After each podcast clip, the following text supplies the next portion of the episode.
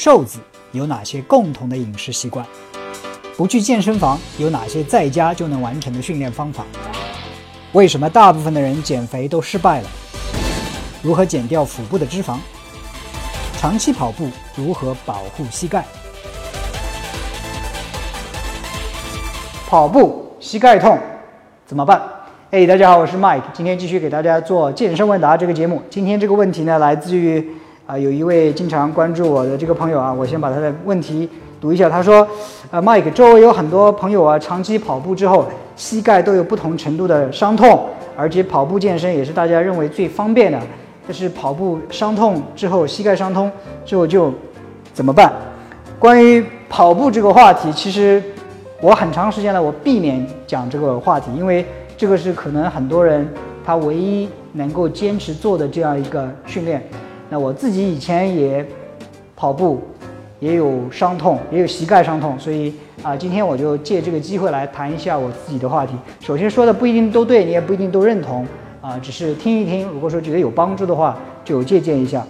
啊，首先关于跑步伤痛的问题，这里跑步伤痛有很多很多的原因啊，有可能你一开始呃。跑步强度太大了，或者说你的跑步的量太大了，这个都有可能。啊，还有一些原因呢，就是说你跑步的时候可能有鞋子不适合的问题。我这里不是为鞋子做广告，我以前一双跑鞋要穿两三年，而且天天穿，对吧？最后就是脚后跟你明明显的发现会有高低的不平。这样你想想看，如果说鞋子高低不平的话，转移到你的膝盖上，你的膝盖可能要去做一些代偿，长此以往肯定会有疼痛的现象。所以。对于有跑步伤痛的人，建议你去呃买一双好的跑鞋，最好是买两双两三双，然后这样轮换着去穿，然后磨掉一段时间之后就要换掉。OK，这是非常重要啊。第二个就是说要去做一些恢复的动作。很多时候我们跑的时候伤痛有很多种啊，这个东西特别是我们音频、视频这种节目不一定能够讲得清楚。你可以想象一下，我们膝盖是什么呢？是一个骨头、韧带。这样组成的一个关节，对不对？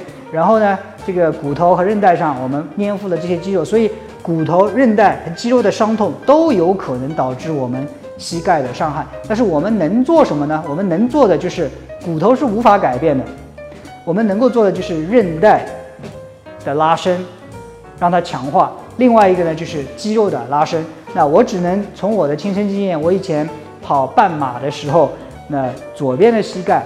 就是经常有伤痛，后来换了跑鞋之后，然后经常做一个叫做卡，不是叫卡筋术，嗯，是一个 IT band，我不知道是坐骨跟胫骨的这样之间一个很薄很薄的这个肌肉，我用泡沫轴经常滚过之后呢，哎，这个疼痛缓解了很多很多。那这个用音频视频的方式，我不能把这些东西完全告诉，但是我能告诉你的就是尝试着去放松一些。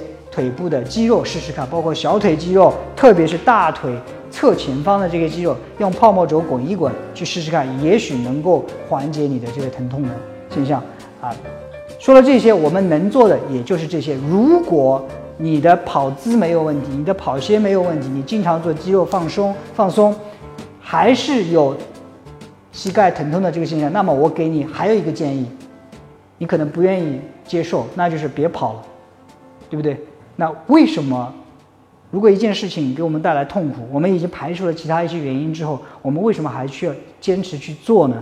你跑步的真正的原因是什么呢？你是因为你自己就是要去跑马拉松，还是你自己驱动，还是说你的朋友都在跑步，所以你也要跑步，还是什么呢？问该停下来问一问自己到底想要什么。我放弃跑步也非常痛苦，我那时候非常想跑一个。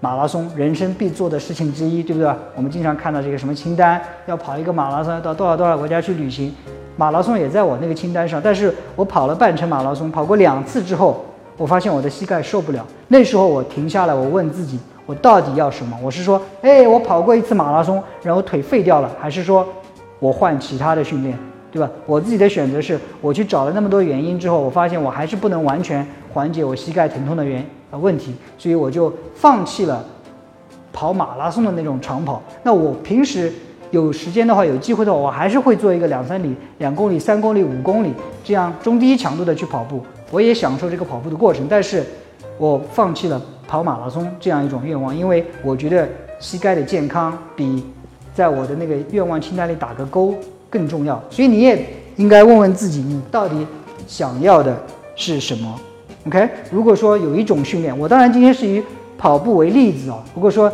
你卧推或者俯卧撑就是让你的肩膀很疼痛，那你能做什么？你先去找到你疼痛的原因是什么？是不是推的不对或者重量太大？当你排除这些原因之后，如果说你还是有疼痛的话，那你必须问自己，是不是我的解剖结构就决定了我容易卧推或者是俯卧撑损伤？那个时候如果是的话，那你就停止去做这个卧推，或者是不要去冲击什么大重量。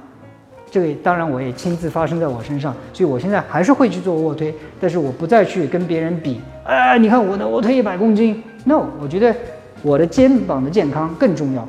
OK，所以，我这里啊说一句话，可能不要被冒犯。如果是你经常被呃跑步的话，就是不要有一句话说不要被贫穷限制了你的想象力。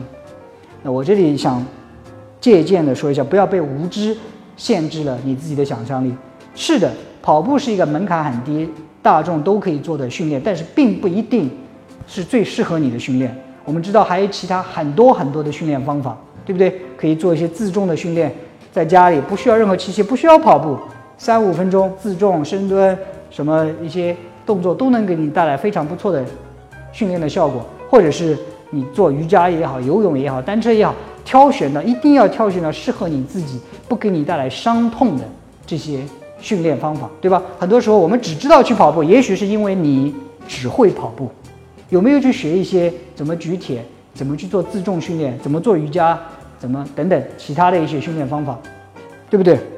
所以最后，如果说真的很疼痛，或者是今天当然谈的是跑步，谈的是健身。如果说现实生活当中有一个人总是给你带来伤害，你能做的是什么？离开他，对不对？No。最后我想说，没有哪一种训练方法适合所有的人，所以你一定要自己去尝试，去分析、剖析原因之后，找到适合自己。的训练方法，然后不要害怕改变，不要因为别人怎么做，我自己一定那么做，好吗？那今天这个话题我们就聊到这里啊。如果说你还没有订阅我的节目的话，记得订阅我的健身问答节目，每天都能听我谈健康、讲健身。